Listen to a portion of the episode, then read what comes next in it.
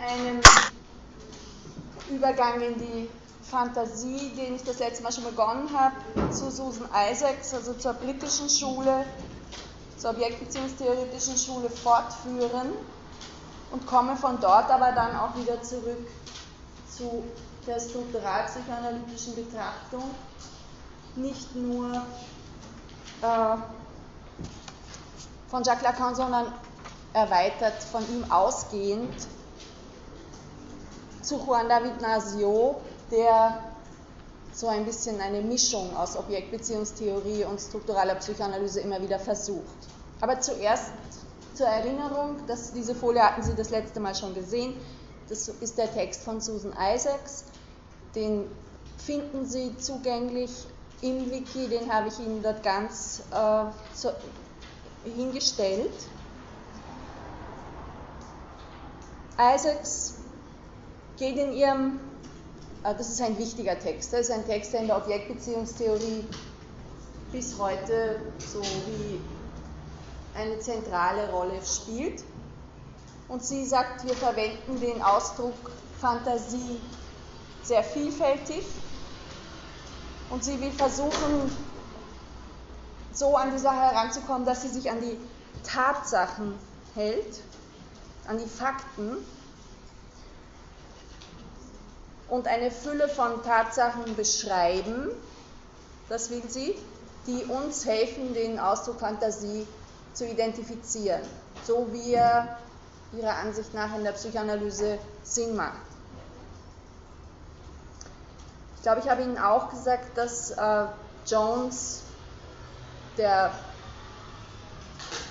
äh, ein Doyen der britischen Schule damals schon gesagt hat, dass es eine ähnliche Diskussion um den Ausdruck Sexualität in der Psychoanalyse gegeben hat, also als ob immer so zentrale Begriffe sehr kontroversiell behandelt werden müssten.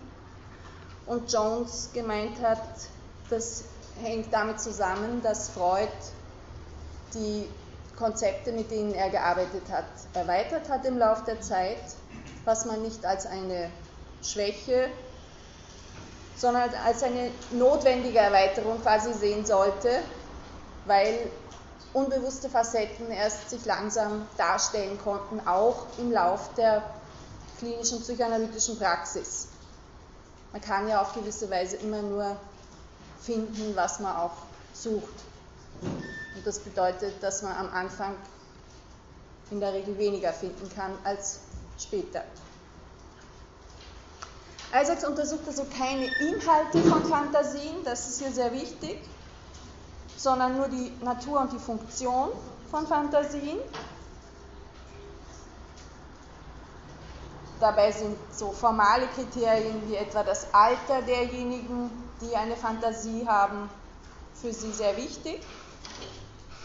Empirisch, und das ist eine Spezialität auch der objektbeziehungstheoretischen Herangehensweise. Da gibt es eine weit geringere äh, Vorsicht oder Aversion der Empirie gegenüber, was mit der, auch mit einer britischen Vorstellung von Philosophie zu tun hat, am Rand gesagt.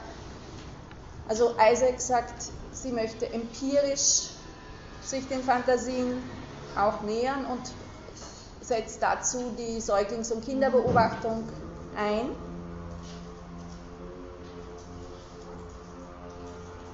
Und indem sie aus den Fantasien von Erwachsenen dann Verbindungen zu Beobachtungen an Kindern herstellt, sagt sie, kommt sie zu Hypothesen mit hoher Plausibilität.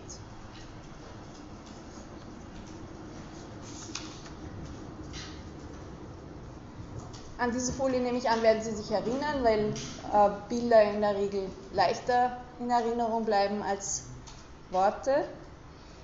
Äh, Isaac sagt, die Logik der Fantasien ist nicht durch Worte bestimmt, sondern durch Emotionen. Und die Fantasien können erst spät in Worte und Symbole gefasst werden, während die Gefühle, die Emotionen schon viel früher erfahren werden vom Kind. Also Isaacs trennt zwischen einer Implizitheit von Erfahrung und einer Explizitheit von Worten und Symbolen. Und sie sagt, implizite Bedeutungen werden über sowas wie Schatten, Farbe, Linien, Bewegung, Komposition einer Form oder Farbe, aber auch eine Melodie oder eine Harmonie vermittelt. Die Worte beziehen sich dann sekundär auf diese Erfahrungen und es ist für Isaac sehr wichtig, dass die Worte nicht das Hauptmaterial von Erfahrungen sind. Das ist ein Grundunterschied zwischen der objektbeziehungstheoretischen und der strukturalpsychoanalytischen Auffassung von Psychoanalyse. Die Worte spielen klarerweise auch in der britischen Schule eine Rolle, aber eine abgeleitete. Das, worum es viel eher geht, sind Emotionen, Zustände, auch körperliche Zustände, frühe Zustände, an die man quasi nur sekundär mit Worten dann heranzukommen versucht. Also wenn Sie sich erinnern, also es geht sogar so weit, dass, dass Isaac sagt, ähm, Worte würden für Freud nur zum Bewussten gehören, während das Unbewusste ein Reich von unbewussten Fantasien und Gefühlen wäre. Wenn Sie sich aber jetzt erinnern ans Wintersemester, so ist zumindest der Text über das Unbewusste, in dem Freud versucht, Wortvorstellungen, Sachvorstellungen zu differenzieren, nicht so eindeutig mit, dem, mit den Worten. Denn Freud sagt da, das Unbewusste, da finden wir die Sachvorstellungen, die getrennt sind von den Wortvorstellungen, die wir im Vorbewussten haben. Und das gesamte Paket, das ganze Zeichen, wenn man es jetzt von Saussure her sagen würde, aus Wortvorstellung und Sachvorstellung, aus der Entsprechung von, wäre, die Entsprechung wäre signifikant und signifikat, das wäre das Bewusste. Also zumindest muss man sagen, in Freuds Text über das Unbewusste sind Worte, die auch sprachliches Material sind, schon einmal auch im Vorbewussten zu finden. Wobei sich Isaacs nicht auf diesen Text bezieht, das ist eher ein Text, der noch dem, dem bisschen früheren Freud zugeschrieben wird, obwohl er aus 1915 stammt. Isaacs geht vielmehr auf spätere äh, Texte wie den Abriss der Psychoanalyse, den Freud in den 30er, 36 verfasst hat, und wo sich dann durchaus Bemerkungen finden, die sich auch verbinden lassen mit so einer Vorstellung vom Unbewussten als einem Ort von Gefühlen mhm. und Fantasien, die nicht weiter spezifiziert werden. Also das ist eigentlich jetzt nochmal ein Rückgriff auf die Ansicht von Jones, dass es sehr schwierig ist, bei Freud einheitlich einen Begriff festzumachen, ohne zu sagen, ich beziehe mich auf diese Phase von Freud, auf diese Schrift von Freud, auf diese Ansicht von Freud, ja, weil er das doch modifiziert und erweitert hat und, und zum Teil auch Widersprüche drin hat, die er nicht diskutiert hat.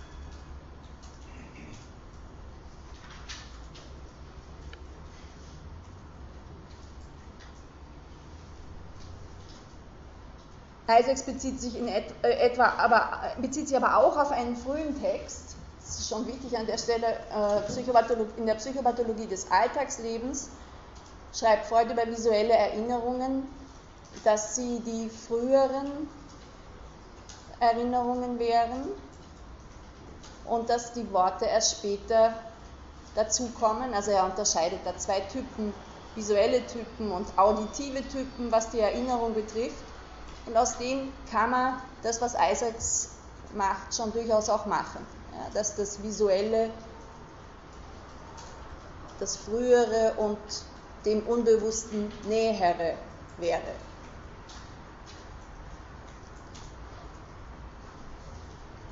Sie sagt, dass ähm, Fantasien ohne Worte funktionieren. Das sieht man an der Hysterie. Eine hysterische Person kehrt quasi zu einer früheren, primitiveren, präverbalen Sprache zurück, benutzt Empfindungen, Haltungen, Gesten, viszerale Prozesse, um Emotionen und unbewusste Wünsche, Einstellungen zum Ausdruck zu bringen. Alle Details haben dann Bedeutung, drücken eine spezifische Fantasie aus. Wobei wichtig sind für Isaacs eben diese Bezüge direkt zum Körper in der Fantasie. Und ich habe Ihnen das letzte Mal das eine Beispiel erzählt mit, dem, mit der Erinnerung eines Kindes, das sich vor einem Schuh ganz offensichtlich geängstigt hat, das dann Jahre später sagen konnte, dass es in diesem zerfetzten Schuh eine körperliche Struktur, nämlich einen aufgerissenen Mund mit Zähnen gesehen hat, der ihn erschreckt hat. Also das wäre so ein, ein Hinweis darauf, dass äh, in einer frühen Zeit die Wahrnehmungen direkt auf den Körper bezogen werden, zumal sie Isaacs zufolge auch direkt aus dem Körper kommen. Die Frage, die wir uns jetzt hier in dem Zusammenhang zu stellen haben, ist, wie stehen die Bilder zu den Fantasien oder anders, wie entstehen Bilder aus den Fantasien? Das muss man sich insofern fragen, wenn man es in irgendeine Verbindung zum Spiegelstadium bringen möchte, wo diese frühen Erfahrungen, die allerdings ein bisschen später sind als die Erfahrungen, von denen Isaac spricht, ich habe Ihnen schon öfter gesagt, Objektbeziehungstheorie meint ganz frühe präödipale Zustände mit wenigen Monaten und das Spiegelstadium kann man ja erst mit sechs Monaten beobachten.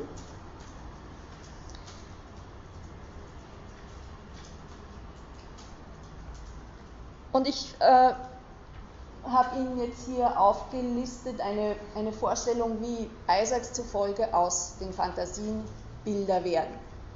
Zunächst gibt es da körperliche Erfahrungen, nur körperliche Zustände eigentlich. orale Impulse vermischt mit Geruch, Berührung, kinästhetische, viszerale Empfindungen.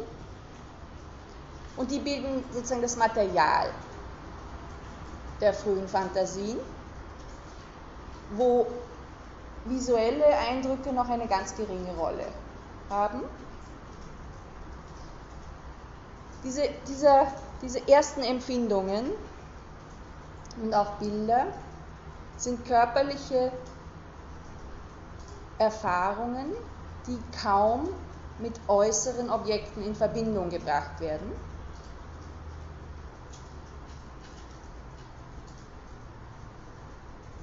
Isaac schreibt, dass da so erste Unterscheidungen, aber noch gar nicht als Unterscheidung auftaucht von mein, das sind meine Erfahrungen in meinem Körper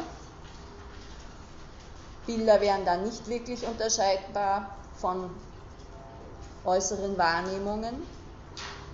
Die Haut wird nicht erlebt als eine Trennung zwischen innen und außen. Und erst in einer nächsten zeitlichen Phase gleichsam wird das Visuelle dann wichtiger, angereichert mit taktilen Elementen vermischt.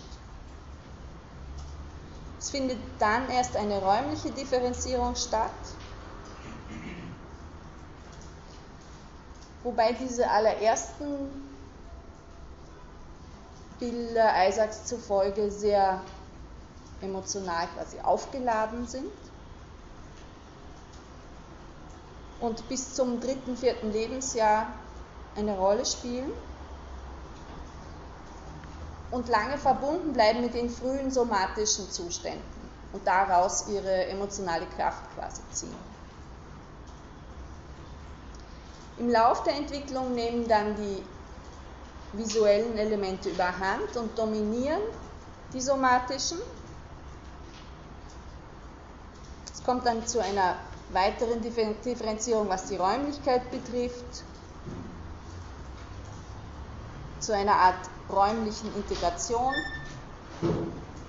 in der klare Unterscheidung zwischen innerer und äußerer Welt gemacht werden und die konkreten körperlichen Bestandteile der Erfahrung werden mehr und mehr verdrängt. Es kommt zu einer Deemotionalisierung der visuellen Erfahrung, zu einer Desexualisierung und zu einer zunehmenden Unabhängigkeit der Bilder von den körperlichen Zuständen. Isaac sagt, es, werden, es bilden sich Bilder im Geist und dabei wird realisiert, dass es innere Bilder gibt und eine äußere Realität. Der Einfluss der Bilder, ihr Impact auf die Gefühle, der rührt daher, dass das Verhalten, der Charakter, die Persönlichkeit mit den verdrängten somatischen Assoziationen in einem Ganzen aus Wunsch und Fantasie verbunden bleiben. Und die Objekte, um die es in den Fantasien geht, werden vom Subjekt innerhalb des Körpers als inkorporierte, als oral aufgenommene situiert. Wenn Sie das vergleichen mit dem, was im Spiegelstadium in Szene gesetzt wird, so ist es schon sehr unterschiedlich. Es gibt hier etwa kein, keine Antizipation, kein Vorweglaufen kein, keine Überwindung einer inneren Spannung durch Bilder, aus denen sich ein werdendes Subjekt ein, eine Ganzheit quasi ausborgt, die selber noch nicht besteht. Also es ist kein, kein ausgeprägter Widerspruch, keine Dialektik in dieser Entwicklung drin. Es ist so ein harmonisches, immer ein bisschen mehr, immer ein bisschen besser. Wo sich etwa diese, dieser Bezug zu Hegel, den, den Lacan macht, im Spiegelstadium mit der Herr-Knecht-Dialektik, nicht als, als äh, Figur anbietet.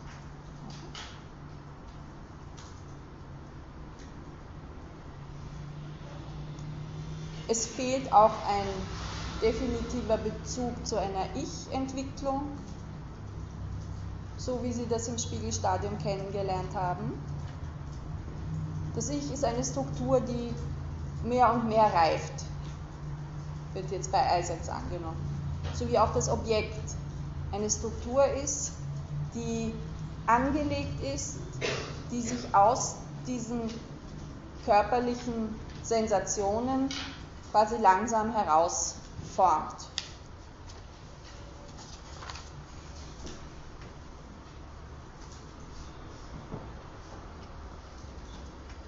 Eigentlich gibt es da noch was davor. Genau. Ähm, ich fasse Ihnen jetzt Isaacs Thesen noch einmal kurz zusammen. Sie finden die auch zusammengefasst in einem weiteren Text, den ich Ihnen bei der vorletzten beim vorletzten Termin auch ins Wiki gestellt habe, nämlich von Maria Torok, auf den ich jetzt dann als nächstes Bezug nehmen werde, der eine Kritik von dem Isaac-Text darstellt. Aber das sind Thesen, die Isaac so vertritt. Ja? Fantasien sind die ersten Inhalte unbewusster Vorgänge. Sie fragt sich, um welchen Ort es geht in den Inhalten von Fantasien, welcher Ort der psychoanalytisch bedeutsam ist. Fantasien beziehen sich auf den Körper, haben primär immer mit dem Körper zu tun. Eine wesentliche Frage im Zusammenhang mit den Fantasien und nicht nur mit den Fantasien, das ist eigentlich eine Frage, die sich quer durch die Psychoanalyse durchzieht und auch die strukturale Psychoanalyse zentral beschäftigt, ist eine Frage nach dem Innen und dem Außen und der Trennung von Innen und Außen und dem Übergang zwischen Innen und Außen.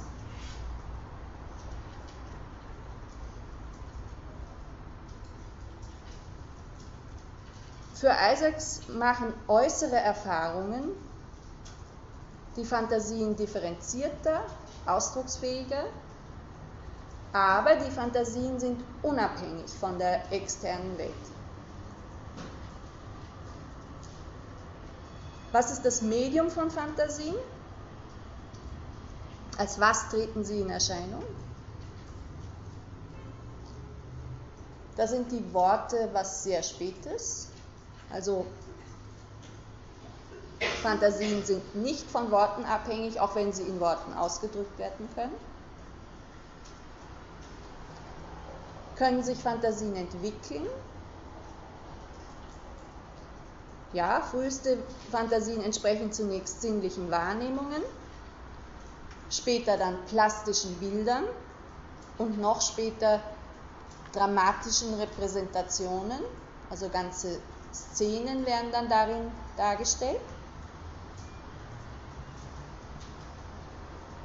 Dann ist wieder noch die Frage nach dem Innen und dem Außen. Wie ist das Verhältnis von Fantasien zur Realität zu denken?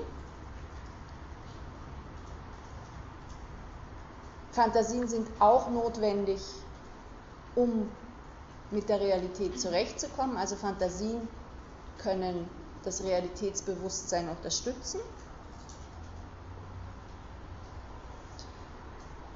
Sagen Fantasien etwas aus über die Struktur eines Subjekts? Haben reife Strukturen möglicherweise weniger oder gar keine Fantasien?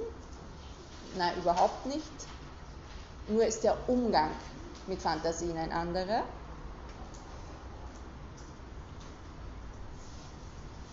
Wobei ich Ihnen jetzt hier einige Worte unterstrichen habe. Ich, ich werde Ihnen speziell diese Folie, aber auch anderes habe ich auch schon mehrfach zugesagt, die Textfolien in, ins Wiki, soweit Sie das ähm, brauchen können, noch hineinstellen. Das, was ich Ihnen da unterstrichen habe, sind Anknüpfungspunkte für Juan David Nasio, von dem ich Ihnen nachher den Phantasma-Begriff genauer darstellen möchte, weil das eigentlich alles Punkte sind, die bei Nasio dann aufgenommen werden, die er eigentlich aus dem Fantasiebegriff von Isaacs übernimmt.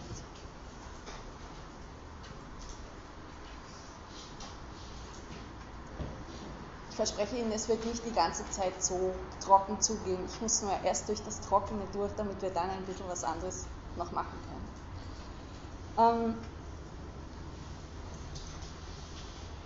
wie jetzt schon mehrfach gesagt, der Fantasiebegriff, der zentral für alle psychoanalytischen Schulen ist, wird nicht überall gleich gefasst. Und es braucht einen von daher nicht zu wundern, dass es eine Kritik, und zwar eine relativ scharfe Kritik von Maria Torok an dem Isaacs Text gibt.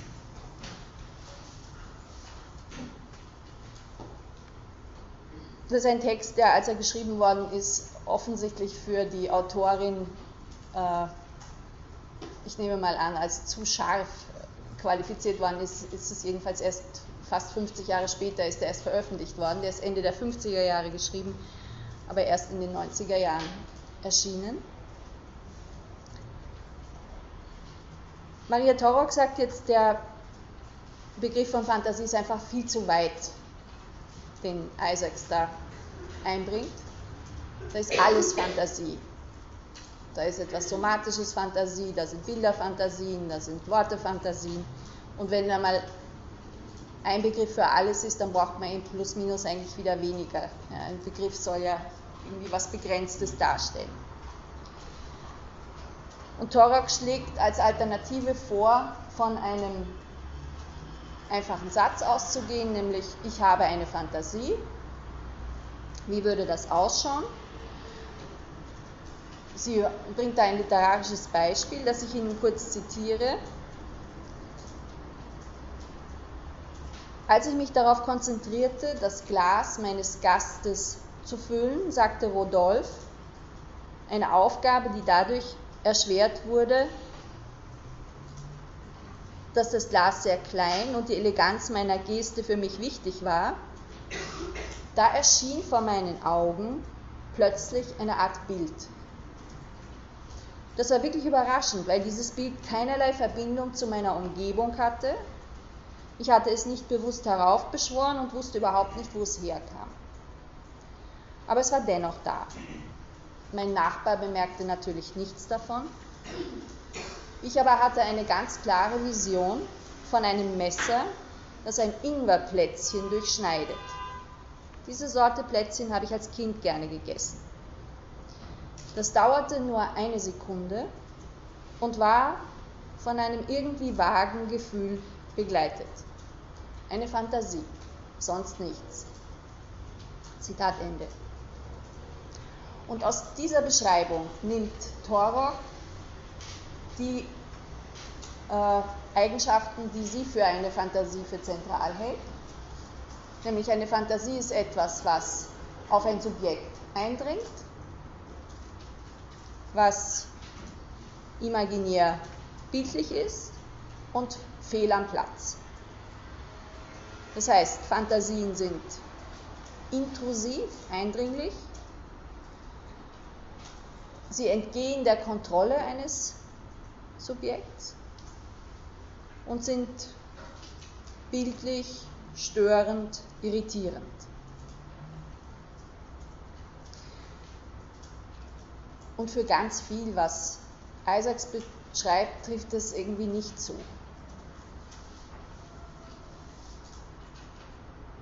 Und für vieles von dem, was Isaacs Fantasie nennt, würde Torok andere Ausdrücke finden, nämlich unbewusste Handlungen, präreflexive Fantasien, die nicht dasselbe wie ausgesprochene, dargestellte Fantasien wären.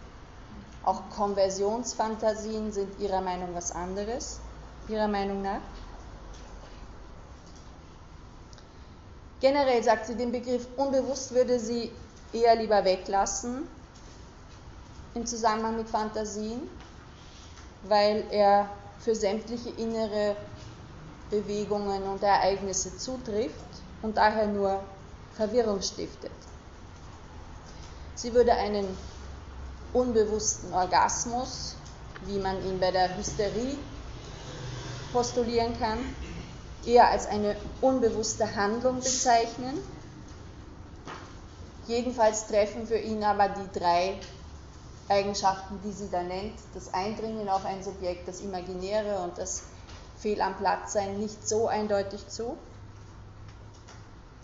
Auch präreflexive Fantasien, wie diese Fantasie vom Schuh von dem Kind, das wäre eine präreflexive Fantasie, als das Kind das erste Mal diese Wahrnehmung hat.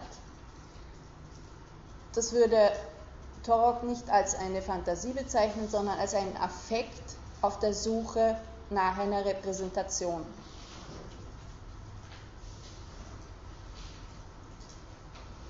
Auch Konversionsphänomene, also die somatische Ausdrucksform von Konflikten, wie sie bei Hysterien häufig auftreten, die hysterischen Lähmungen, die plötzlichen Ohnmachten,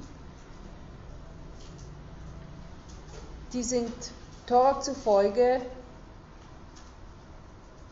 weniger mit unbewussten Fantasien in Verbindung zu bringen, sondern mit der Frage, weshalb sie keine klaren imaginären oder verbalen Repräsentanzen finden.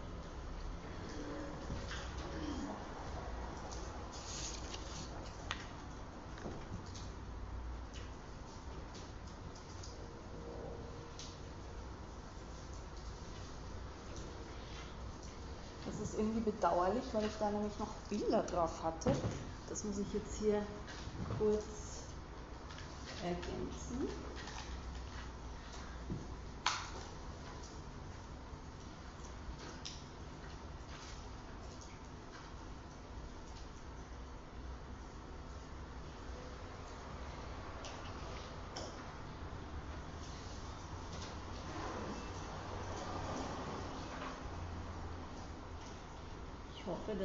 Dieser Variante zu sehen ist.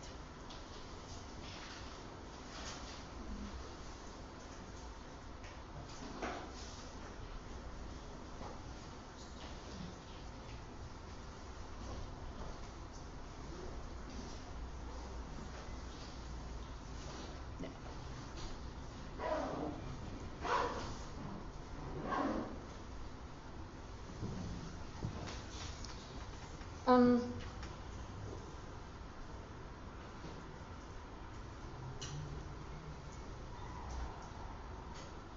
also wie jetzt schon mehrfach gesagt, bei Eisets hat man das Gefühl, die Fantasien kommen einfach aus dem Körper,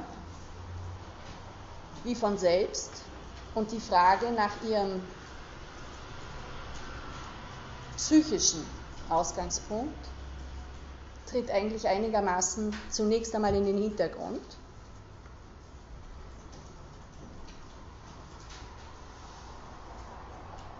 Und es gibt aber in der Psychoanalyse durchaus auch Versuche, das psychisch zurückzuverfolgen.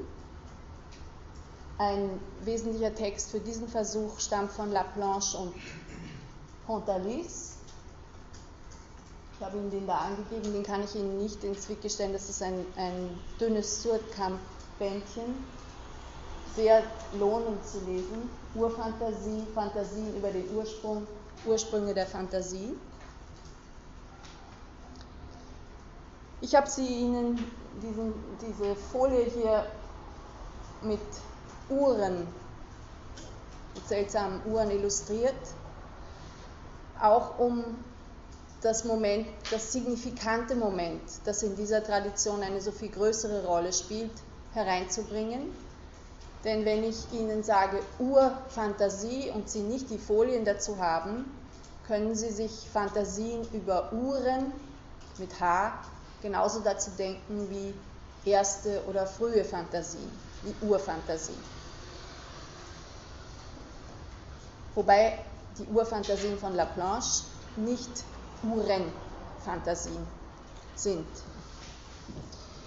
Laplanche und Pontalis betonen in dieser Arbeit, dass, wie schon gesagt, Fantasien Hauptmaterial und Gegenstand der Psychoanalyse sind und waren.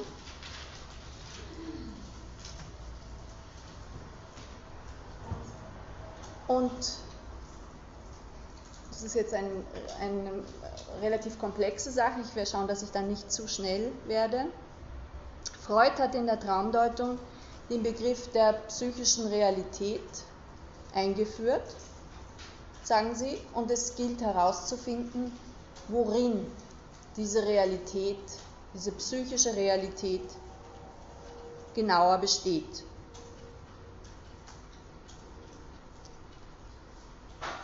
Das ist relativ komplex im Text, das erspare ich Ihnen. Die psychische Realität jedenfalls bringen Laplanche und Pontalis in Verbindung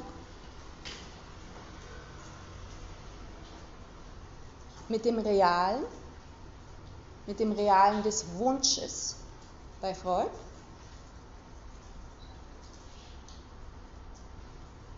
Und, und mit dem Imaginären.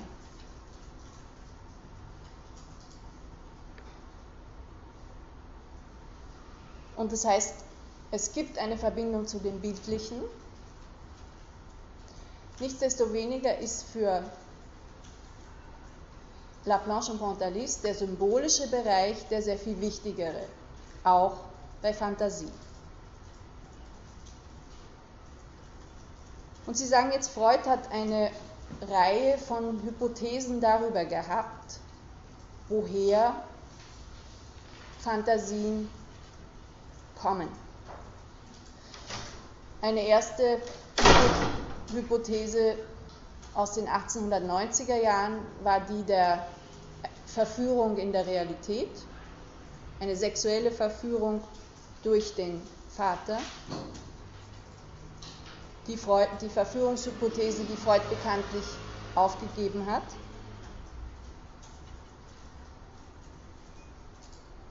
Freud hat dann erwogen, dass es auch die sexuelle und biologische Konstitution des Kindes sein könnte, Und das, ist, das klingt sehr nach Isaacs, ja, dass es etwas Körperliches ist, was auch genetisch vorgeprägt und mitgegeben ist. Dass es die biologische und sexuelle Konstitution des Kindes sein könnte, die sich in Fantasien übersetzt und zu Symptomen führt. Eine weitere Hypothese, und das ist eine, die Sie von Laplanche auch im Wintersemester schon kennengelernt haben, ist, dass Fantasien sich um etwas Unverstandenes herum entwickeln. Eine rätselhafte Botschaft, wie Laplanche das nennt.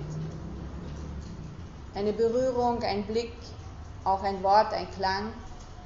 Etwas, was an ein Kind herangetragen wird, ohne dass es weiß, was das bedeuten kann, dass das den Ursprung von Fantasien bilden würde. Freud hat dann auch äh, phylogenetische Lösungen vorgeschlagen, dass es Fantasien gibt, die alle Menschen seit Urzeiten immer schon haben. Typische Fantasien wie die Fantasie von der Urszene, von der Verführung oder auch von der Kastrationsdrohung. Also das wären Fantasien, von denen Freud sagt, die gibt es einfach, die werden, die bringen wir mit.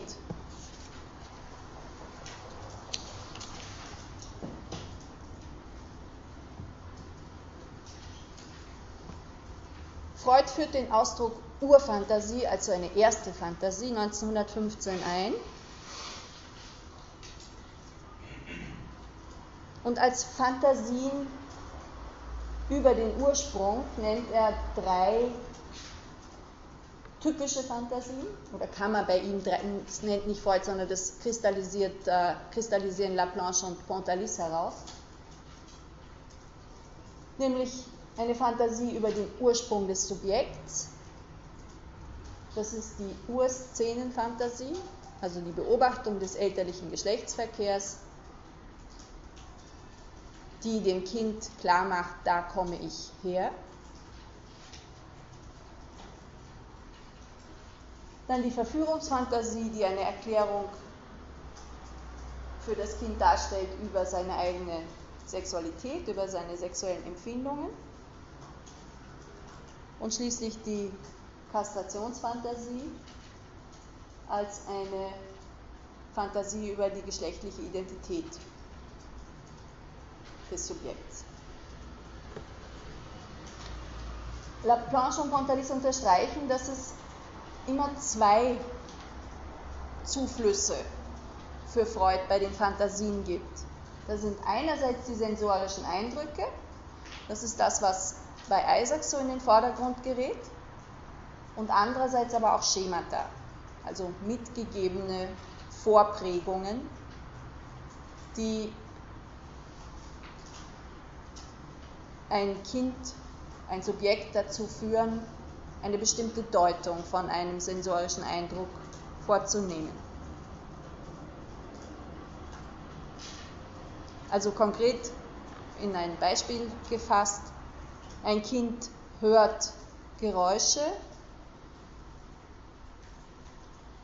die es nachträglich mit dem elterlichen Geschlechtsverkehr in Verbindung bringt und daraus Jahre später eine Fantasie über seinen eigenen Ursprung entwickelt. Also das wäre die erste Fantasie, die Urszenenfantasie, die sich so bildet. Wesentlich daran die Nachträglichkeit, die auch ein Moment ist, das in der Isaacs Fassung von Fantasien nicht sehr berücksichtigt ist, also eigentlich gar nicht berücksichtigt. Von Nachträglichkeit ist da nirgends die Rede.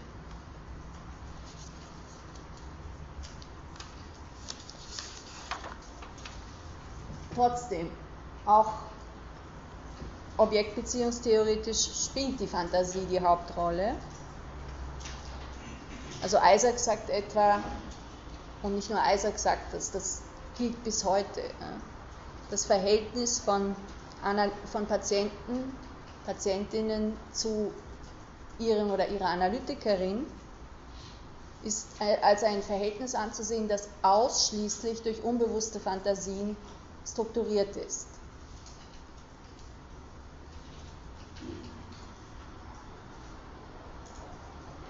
Allerdings werden diese Fantasien, das ist nochmal ein Bezug zu dem Isaacs-Text, als Repräsentationen von Trieben angesehen. Und wenn Sie sich erinnern ans Wintersemester, was wir da über den Trieb gesprochen haben, so ist das eine ungewöhnliche Fassung, weil ein Trieb entweder die Repräsentation im psychischen oder etwas an der Grenze zwischen psychischen und somatischen für Freud ist, laut seinem Text Triebe und Triebschicksale. Und hier wird unter der Hand aus dem Trieb etwas Somatisches gemacht, dem psychisch die Fantasie entspricht.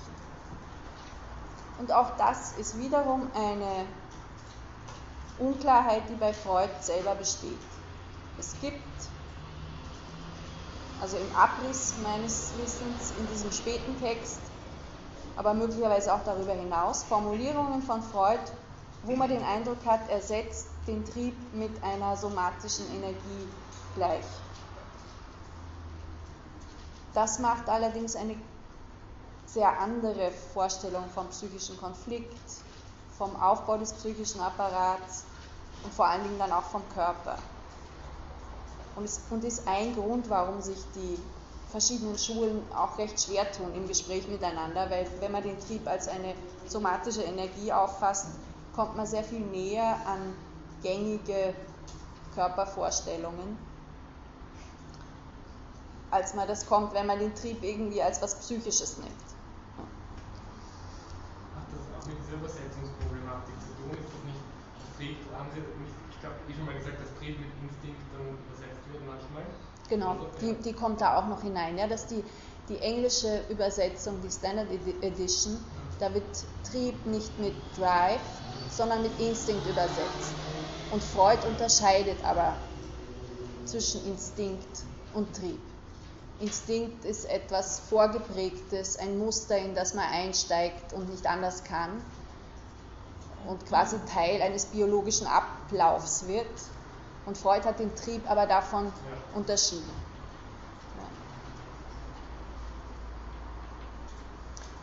Ja. Äh,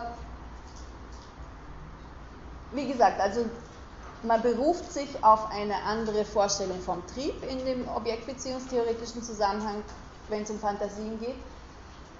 Und was man viel schwerer kann dann, äh, das bringen Laplanche und, und Pontalis in ihrem Text heraus, man kann viel schwerer überlegen, äh, was die Fantasie für ein Mischwesen eigentlich ist aus triebhaften Elementen und Bedeutungen, Vorstellungen, signifikanten äh, Momenten.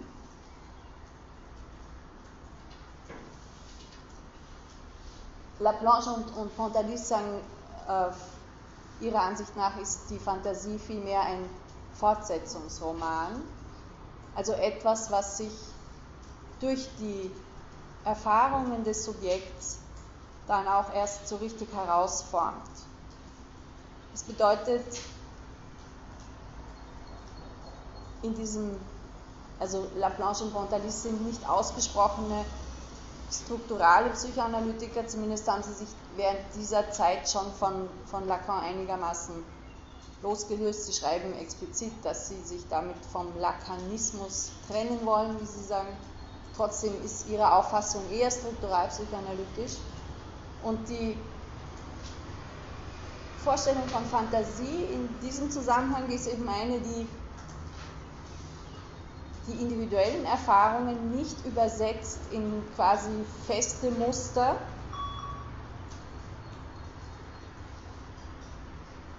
wie äh, also ich, ich, mir fällt nämlich auf, ich habe Ihnen sehr wenig über die konkreten Inhalte von objektbeziehungstheoretischen Fantasien bis jetzt gesagt. Konkrete Inhalte, über die Isaac aber auch nicht spricht, wären äh, aufgefressen werden, fressen, festhalten, rauslassen. Also sehr körperbezogene äh, Aktionen eigentlich um verschiedene Körperöffnungen herum. Während der strukturalpsychoanalytische Fantasiebegriff dann in Richtung Phantasma ganz andere Formen annimmt. Das werde ich Ihnen heute dann noch zeigen. Bevor ich jetzt zu dem zu der Beschreibung des Phantasmas von Nasio näher komme, möchte ich Ihnen einen kleinen Filmausschnitt zeigen, in dem Sie teilweise ironisch, aber jedenfalls ein, ähm, einen phantasmatischen Zusammenhang im Rahmen einer Analyse sehen können. Hm, da kann man es nicht sehen.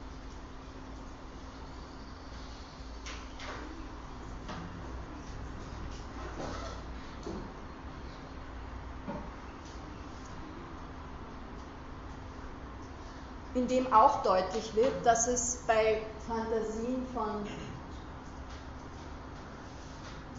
auf Seite von Analysanten schnell auch um Fantasien auf Seiten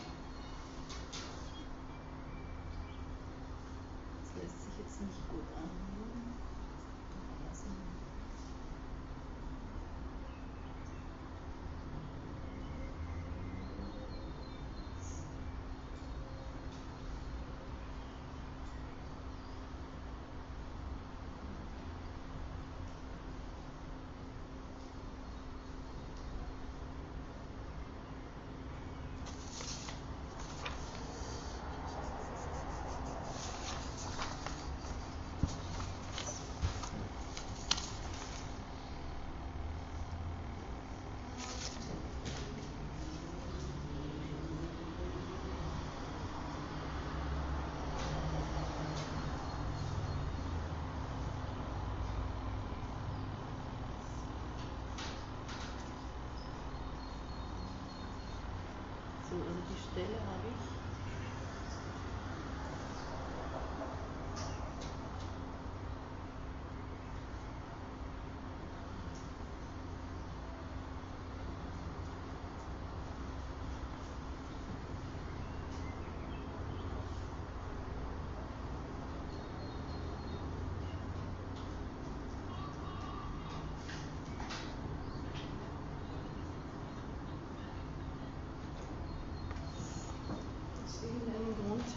Ich jetzt nicht.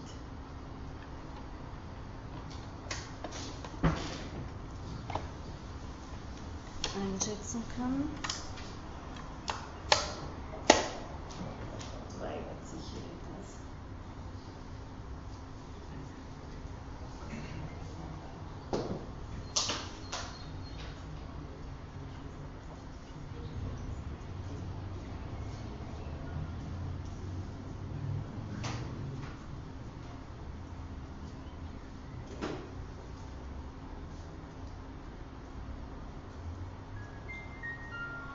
Ja, das ist schon besser.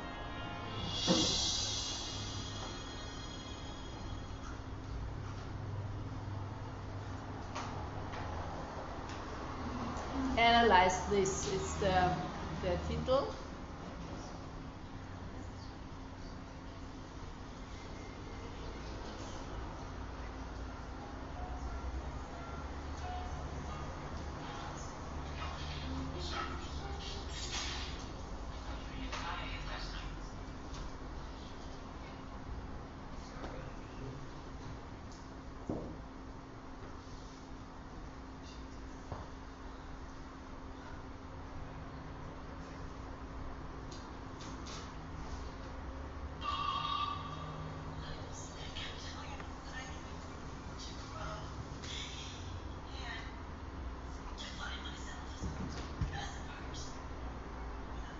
Hören das nicht richtig, ne?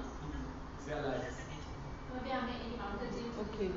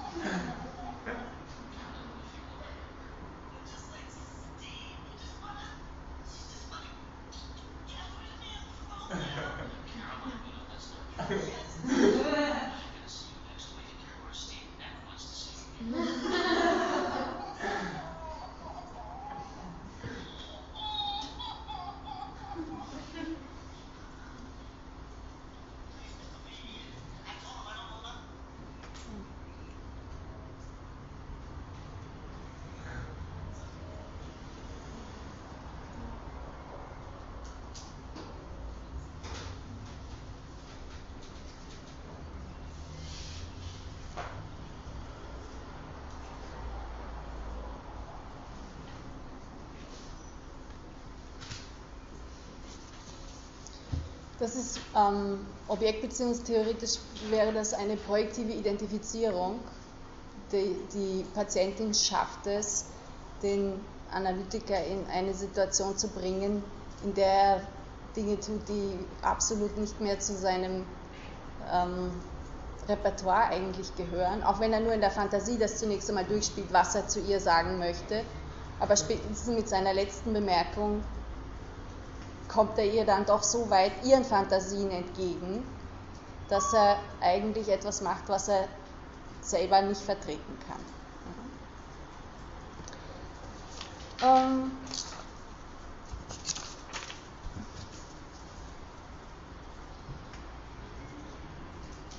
es war zuletzt die Frage in, in der letzten Veranstaltung nach der Bildlichkeit vom Phantasma und ich habe Ihnen einerseits gesagt, dass Lacan großen Wert darauf legt, dass das Phantasma, so wie er es fasst, eine signifikante und das heißt eher verbale Struktur ist.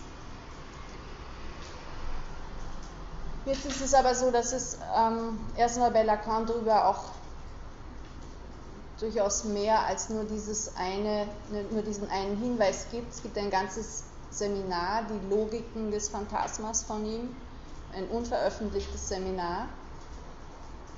Und anknüpfend daran hat einer seiner Schüler und Interpreten, nämlich Juan David Nasio, eine, einen kleinen Versuch gemacht, wie man sich das Phantasma viel praktischer und konkreter vorstellen kann, wobei er, wie schon angedeutet, über Lacan deutlich hinausgeht und, und teilweise objektbeziehungstheoretische Aspekte mit einbezieht. Aber ich bringe Ihnen das trotzdem, weil ich es eine Form finde, in der man sich sehr konkret was zum Phantasma vorstellen kann.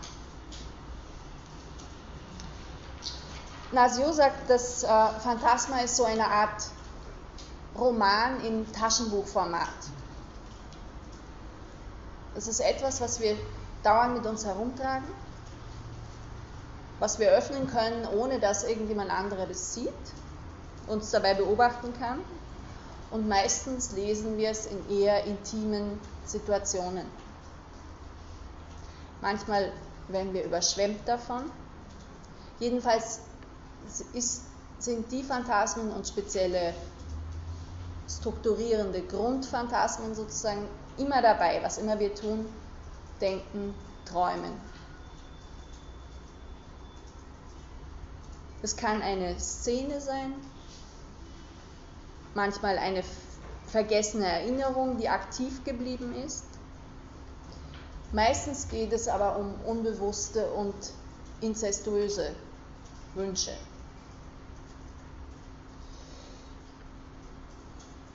Grob kann man sagen, das Phantasma umfasst einmal das Subjekt selber, also uns selbst, dann ein, ein Objekt, ein bestimmtes Objekt und einiges, was zwischen Subjekt und Objekt steht oder was die verbindet. Wozu brauchen wir ein Phantasma oder mehrere Phantasmen? Wir brauchen sie, um unser, wir brauchen sie eigentlich doppelt. Zum einen, um Zugang zum Begehren zu unserer Form, uns auf andere zu beziehen, zu bekommen.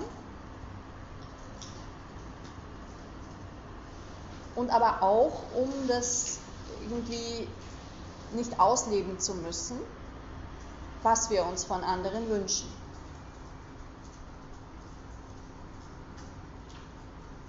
Also es sind prototypisch sexuelle Wünsche, die uns bestimmen, aber die nur in seltenen Situationen auch umgesetzt werden können. Und für die Zeiten dazwischen haben wir unsere Phantasmen. Wobei sie auch, wobei Phantasmen auch eine Rolle spielen, eben um etwa zu einem Orgasmus zu kommen weil das ja auch nichts ist, was quasi so einfach natürlich abläuft, sondern es immer mit Vorstellungen und Fantasien und Seien es Unbewusste verbunden ist. Dann sagt äh, Nasio, dass das Phantasma eine Art von Abwehr ist, um das Begehren in Schach zu halten gleichsam. Was jetzt nochmal eine Wiederholung von dem ist, dass man zwei Möglichkeiten hat. Man kann ein Begehren verdrängen oder man kann es in eine Szene umsetzen, um es nicht auszuleben, wenn es nicht passt. Das Phantasma ist eine Szene.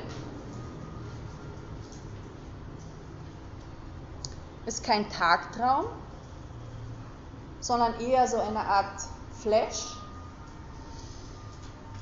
Was kurzes, dramatisches, was aber auch nicht jetzt gefasst werden kann von uns. Wir können das ohne eine Analyse und oft auch nach einer solchen nicht, nicht klar sagen, was, was das ist, was uns genau bestimmt, wie wir uns das selber regeln. Wir spüren die emotionalen Folgen und können sie aber nicht klar und direkt zuordnen. Es taucht etwa ein Gefühl von Ekel, Hass, Eifersucht, aber auch Liebe auf. Und das ist schon alles, was wir wahrnehmen. Und das ist aber sozusagen ein Ausläufer eines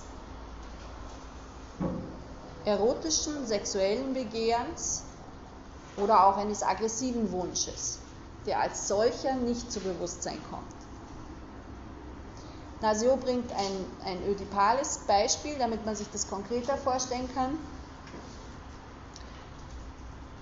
Ein Mädchen liebt seinen Vater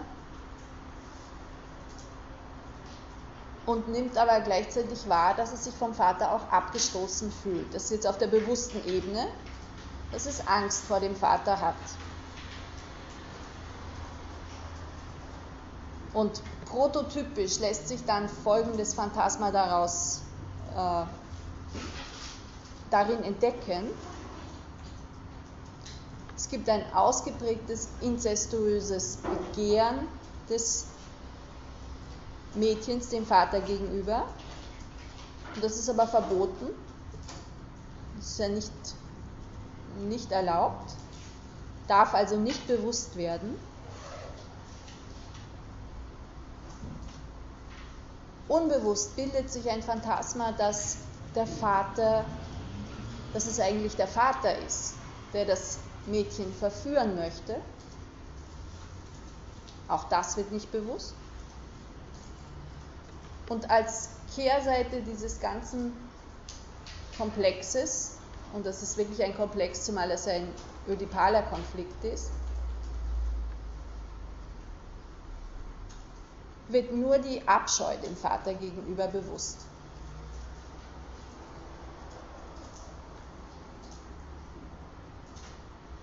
Also man könnte so sagen, das Phantasma der Verführung befriedigt unbewusst dieses inzestuöse Begehren.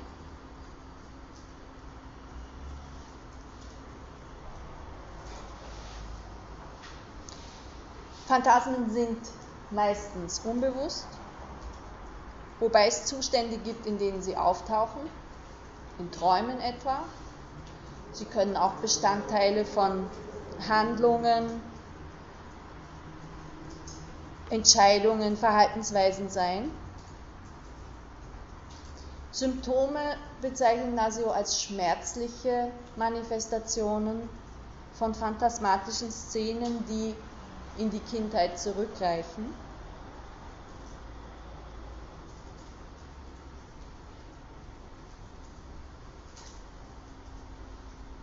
Der Inhalt von Phantasmen besteht aus aggressiven und sexuellen Wünschen des Subjekts, wobei das Subjekt verschiedene Rollen dann in diesen Szenerien einnehmen kann. Also es kann sich etwa als Herrscher, als Beherrschte, als erwachsener Missbraucher, als kindliches Missbrauchsopfer, als mächtiger Mann, fragile Frau, was auch immer, da hinein fantasieren.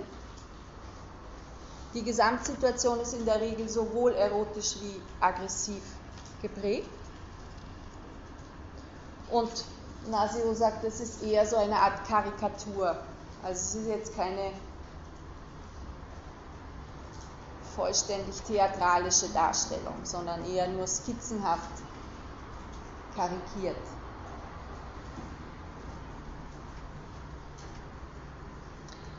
Ein Phantasma ist kein Film, keine klare Szene, eher eine Skizze, die Wiedergabe eines gesamten Bildes, ein bewegliches Schema und es wird gefühlt und eher nicht so sehr gesehen. Das Subjekt wird gelenkt von seinem Phantasma und kann die Szene aber ebenso wenig genau erkennen wie die Protagonisten der Szene. Also es ist eine virtuelle Szene, die abstrakt und verdichtet die unbewussten Strebungen enthält.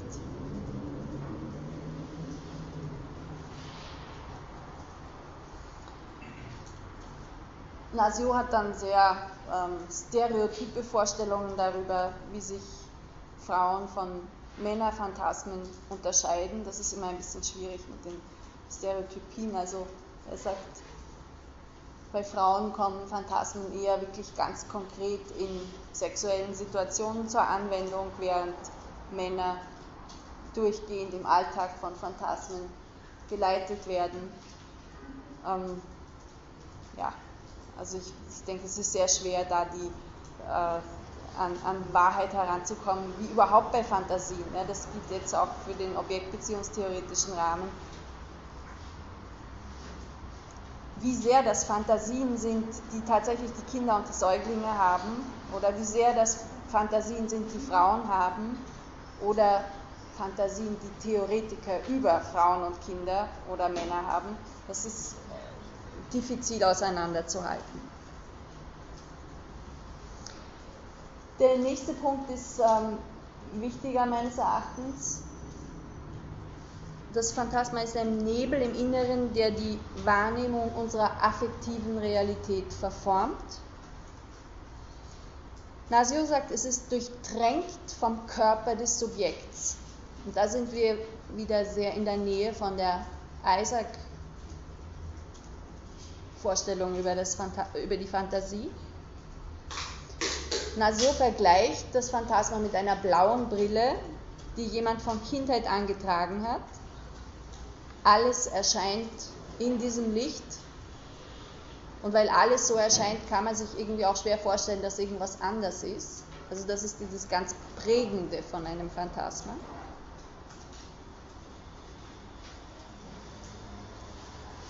Und Nasio betont, dass die Wahrnehmung von anderen, unsere Wahrnehmung von anderen Objekten auch durchgehend durch diese Brille erfolgt. Also wir können nicht die anderen sehen, so wie sie sind sondern immer nur durch die phantasmatische Brille, die wir mit uns tragen.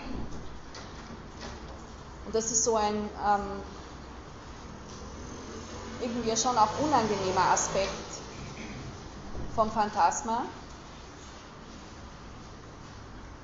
was Nasio dazu bringt, das Phantasma als einen Parasiten zu bezeichnen. Ein Parasit unseres Ich, moi.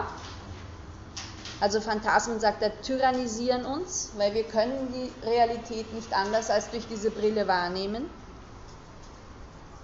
Das ist ein deformierender Schleier, der sich da um unser Ich, moi bildet. Unsere affektiven Eindrücke und davon geprägten Verhaltensweisen sind immer Ausdruck von einem oder mehreren Phantasmata. Und wenn sich einmal ein Phantasma gebildet hat, kommt man da irgendwie auch nicht wieder raus. Das, was wir für unsere Identität halten, was uns im Kern, im Innersten ausmacht, hat phantasmatischen Charakter. Wir sehen die Leute, die Objekte, die wir lieben, nicht anders, als wir sie uns phantasmatisch vorstellen. Also Nasio sagt, äh, das Lieben wäre so ein Zustand, wo man versucht, ein, dem, dem Phantasma des anderen möglichst zu entsprechen. Also da treffen im gelungenen Fall zwei Phantasmen aufeinander.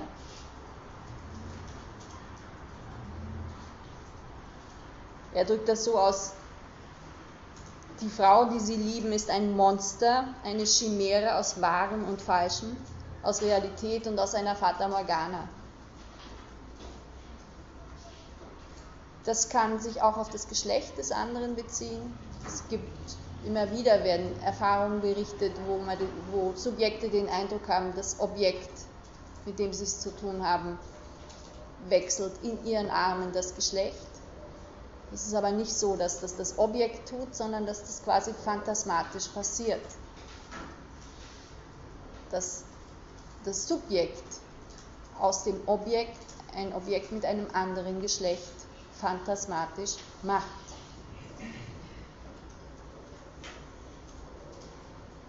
Also Fazit, wir wissen nicht, wer wir sind und wir wissen auch nicht, wer die sind, die wir lieben, weil es durchgehend alles von phantasmatischen Bestandteilen durchdrängt ist.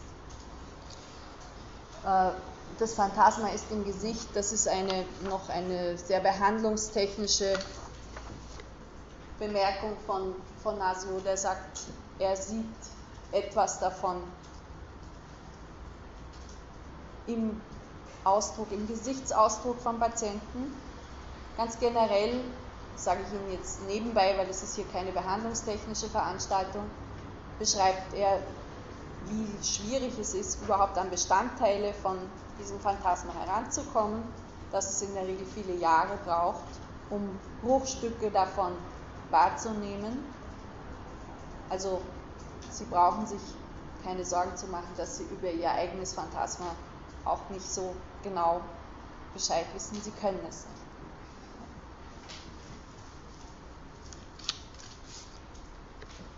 Ähm, ich wollte Ihnen eigentlich jetzt noch einen kurzen Ausschnitt vorspielen.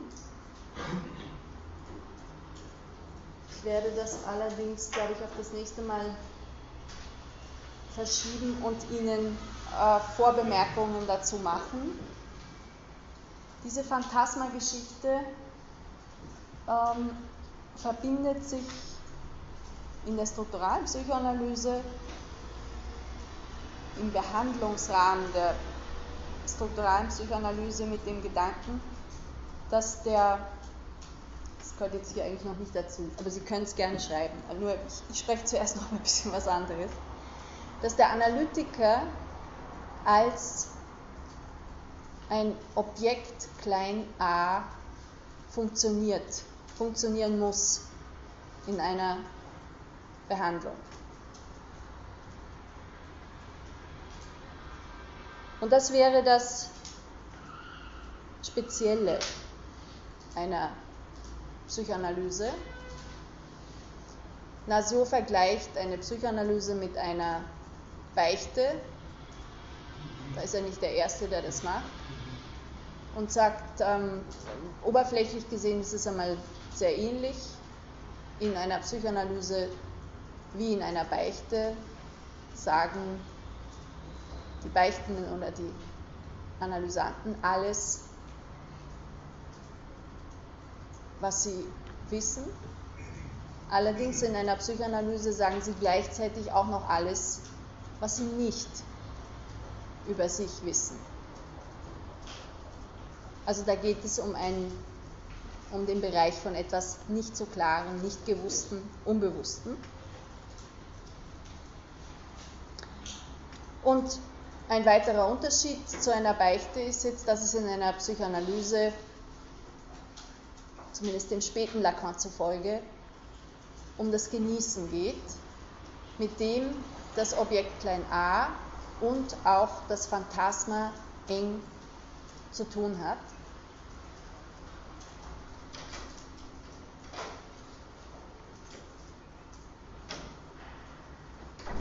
Der Analytiker, die Analytikerin ist kein Partner, der führt oder sagt, wo es lang geht, sondern das ist ein anderer, der zum Teil zu einem Teil des psychischen Lebens für eine gewisse Zeit wird.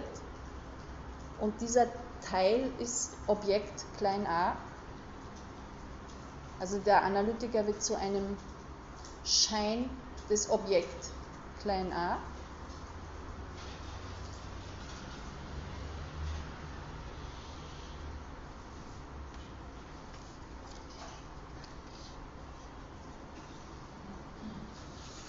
und damit zu einem Punkt, der für das Genießen eines Subjekts eine wichtige Funktion hat.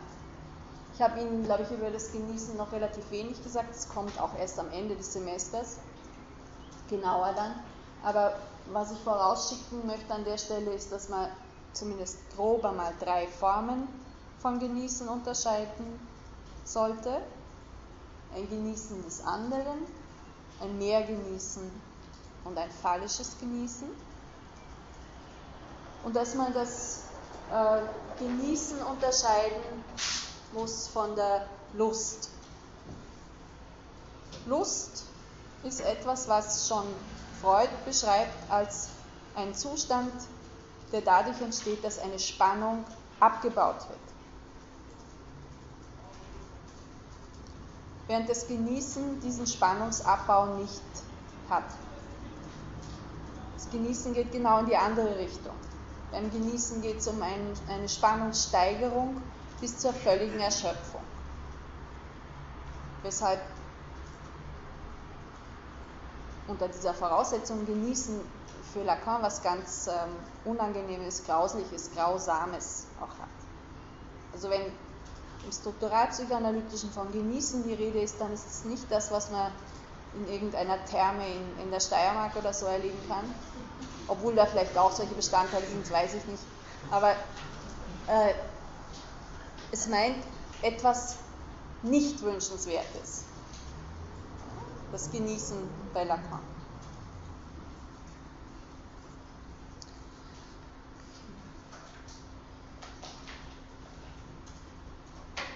Jetzt ist es so, dass man sich unter Genießen des anderen die unstrukturierteste Form vorstellen kann, also ein, wo wirklich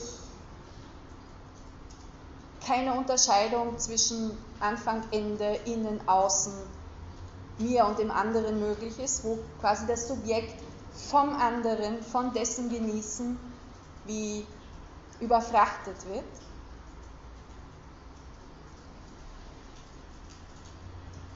Eine nächste Stufe, wo schon eine diskrete Unterscheidung zwischen mir und dem anderen möglich ist, ist das Mehrgenießen und eine ähm, neurotische und insofern reife Form des Genießens ist das phallische Genießen. Das wäre die Form, in der Lacan sich die äh, genitale Norm sozusagen vorstellt. Es gibt ein Organ, um, den herum sich, um das herum sich eine genitale Lust entwickeln kann, wo der Phallus das Genießen strukturiert. Wenn ich jetzt sage, der Analytiker wird zum Schein des Objekt A, das Objekt klein a, dann meint es die mittlere Form von Genießen.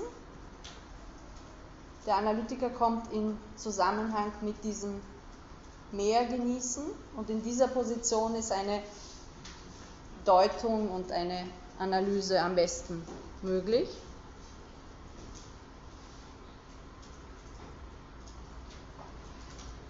Nasio formuliert es so, dass er sagt, der Analytiker verkörpert damit einen sehr, sehr somatisch äh, zu verstehenden Energiefluss um erotische Öffnungen, erotisierte Öffnungen herum.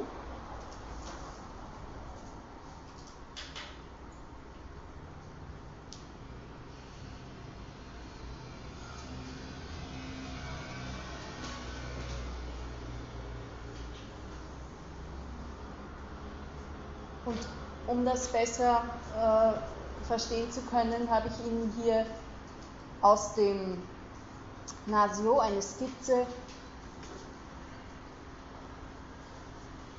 herausgenommen, die das Entstehen von so einem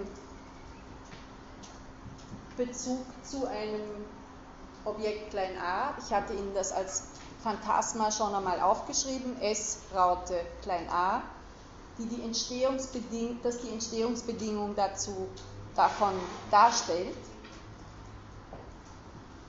Und zwar sagt Nasio, Sie haben auf der einen Seite die Mutter, auf der anderen Seite das Kind. Das Kind hat Hunger. Die Mutter hat den Wunsch, das Kind zu ernähren. Und aus dieser wechselseitigen, äh, aus dem wechselseitigen Zusammentreffen entsteht dieses klein a ein Zustand eines, einer lokalen Strukturierung eines Energieflusses, in dem Fall um die Brust. Also die Mutter bietet ein körperliches Organ,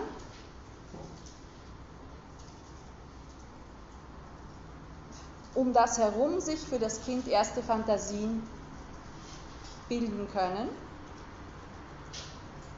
Und damit wird aus der Mutter, die ein Gesamt anderes ist, das sich vom Kind nicht unterscheiden lässt, ein, lokaler, ein lokales Organ, ein Angebot eines Mehrgenießens. Und das ist aber keine, das ist noch nicht eine, eine Trennung von der Mutter. Und das wird auch versucht mit, den, mit, dieser, mit diesen beiden Kreisen zu zeigen, die sich da so untrennbar berühren. Das Kind kann nicht unterscheiden, will ich will ich etwas essen oder will mich das andere essen. Also an dieser Stelle kann man Fantasien von der Brust, die das Kind verschlingt, festmachen.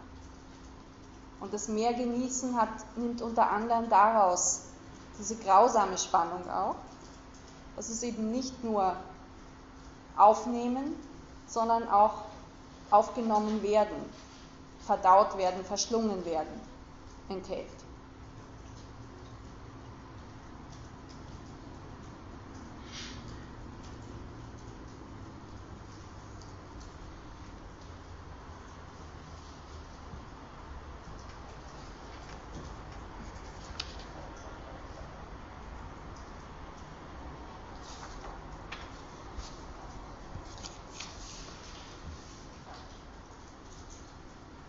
Ich habe Ihnen jetzt so versucht, etwas konkreter ein konkretes Phantasma benannt. Und man kann sich allgemein fragen, was sind die Bestandteile eines unbewussten Phantasmas? Und Nasion nennt dazu fünf Bestandteile, nämlich eine Szene, nicht allzu viele Personen, eine Handlung, einen dominierenden Affekt und einen Körperteil.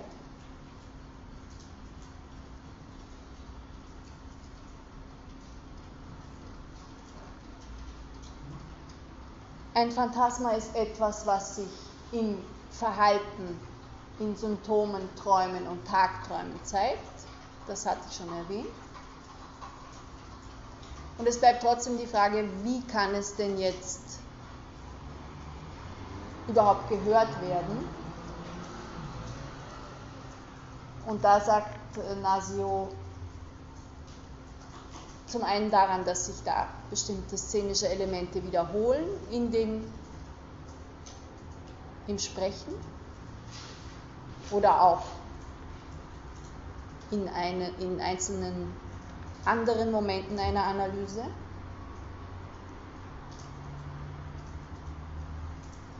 Es werden Bestandteile vom Phantasma erzählt, die sind aber für das Subjekt selber rätselhaft.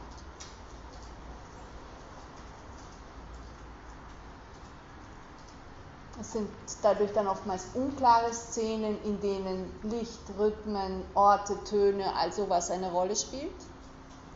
Und Phantasien sind oft peinlich, werden peinlich erlebt.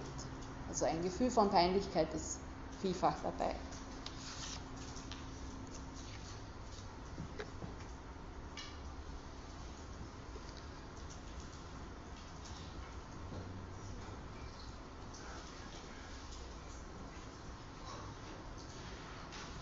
Diese Formel hatte ich in im Wintersemester genannt. Das ist die Formel des Phantasmas. Das durchgestrichene Subjekt bezieht sich auf ein Phantasma.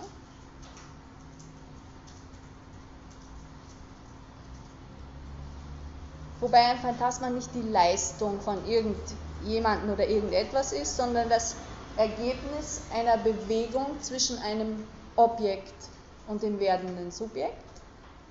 Also diese Szenerie mit der Brust, die angeboten wird und wo es einen Wunsch von Seiten der Mutter gibt, einen Wunsch von Seiten des Kindes und so eine sonderbare Überlagerung und Vermischung davon.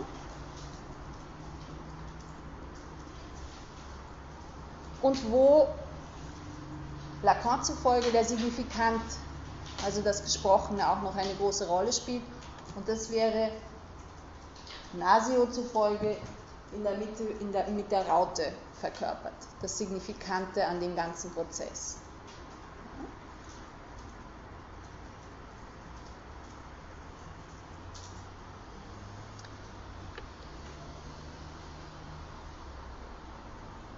Ein Phantasma wie das vorhin gezeichnete kann auch im Rahmen von Analysen auftreten, dass der Gedanke kommt dass sich ein Analysant, eine Analysantin wie verschlungen vorkommt durch das, was gehört oder nicht gehört wird durch den Analytiker oder die Analytikerin.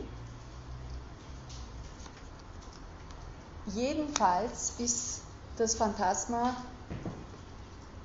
und das Verhältnis zum Phantasma auch wieder eines, das das Problem von innen außen enthält.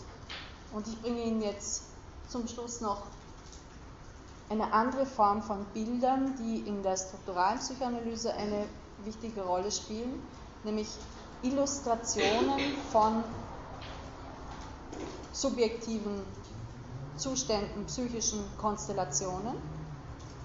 Und die eben gezeigte S zu A, das stellt S Raute A, das stellt Lacan mit der Kreuzhaube dar, Crosscap, eine topologische Figur. Die Topologie ist sozusagen die Lehre von den Orten in der Mathematik. Und Lacan bedient sich mehrerer solcher topologischer Figuren, um zu zeigen, dass der Übergang zwischen innen und außen einer ist, den man nicht an einer klaren Grenze festmachen kann, sondern dass es fließende Übergänge gibt, wo man irgendwann dann weiß, jetzt ist man außen, aber man kann nicht sagen, wo der Übergang war.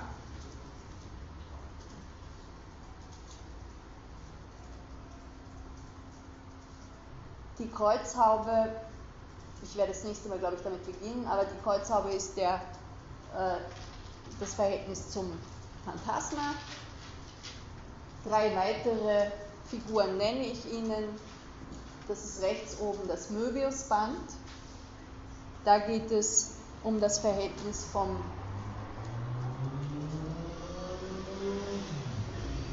Subjekt ähm, also vom gespaltenen Subjekt zu seinem Sprechen. Das ist ein Band, das durch eine Verdrehung so ist, dass man von innen nach außen und von außen nach innen kommt, ohne dass man es merkt.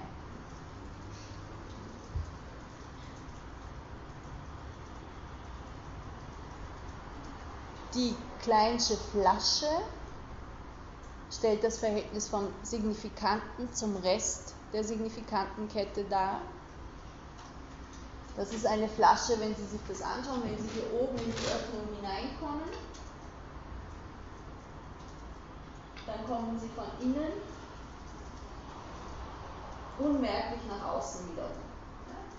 Es ist ein Schlauch, der in das Innere hineinmündet und wenn Sie sich auf der, also mit den Pfeilen ist es angedeutet, wie das hinaus und hinein unmerklich passiert.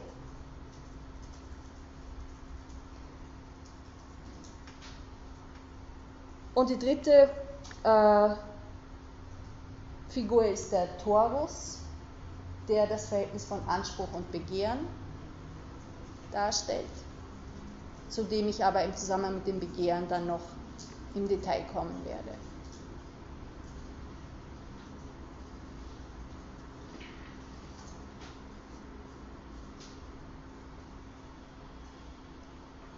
Das ist alles, was ich Ihnen heute sagen wollte. Sie haben aber Gelegenheit, jetzt umgekehrt noch Unklarheiten oder sonst welche Fragen zu benennen. Bitte. Die kleinste Flasche steht für das Verhältnis eines einzelnen Signifikanten zur gesamten Signifikantenkette. Also ganz konkret für, äh, wenn Sie sich einen Satz vorstellen und in dem kommt das Wort Garten vor, dann kann die kleinste Flasche Ihnen helfen zu verstehen, wie, die, wie der Garten zum Rest des Satzes sich befindet. Ja? Aber geht das, ist das auch wieder, wieder das klassische strukturalistische Prinzip, dass die Bedeutung von einem nur oder dass die Position, es zu allen anderen hat? Genau, ja. Also Sie können mit dem Wort Garten allein ja nicht so furchtbar viel anfangen. Sie brauchen dazu einen ganzen Satz, einen ganzen Zusammenhang. Ja? Bitte.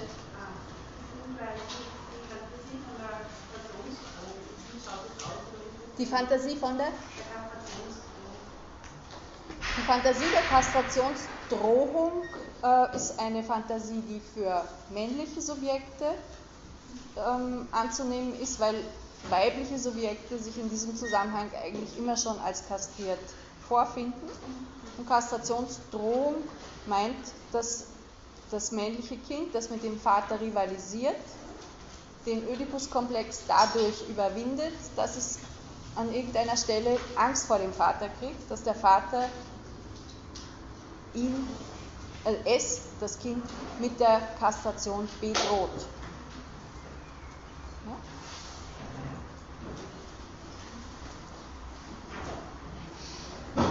Das ist jetzt quasi die ähm, sehr konkretistisch körperliche Fantasie dazu. Übertragen taucht das in allen möglichen anderen Gestalten auf. Hat zu tun mit Neid, Eifersuchtsfragen, aber vor allen Dingen dann auch intergenerationell.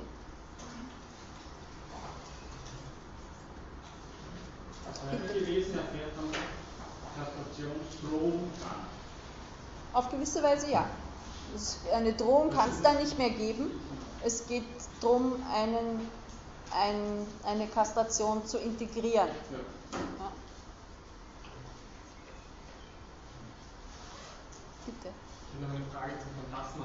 Ähm, weil Sie vorher, glaube ich, wenn ich noch eins erinnern kann, ganz äh, so gesagt haben, es beherrscht uns sehr oder so und es ist dann ein bisschen allgegenwärtig, aber wir können es nicht wirklich fassen, weil wir immer schon das Phantasma sehen.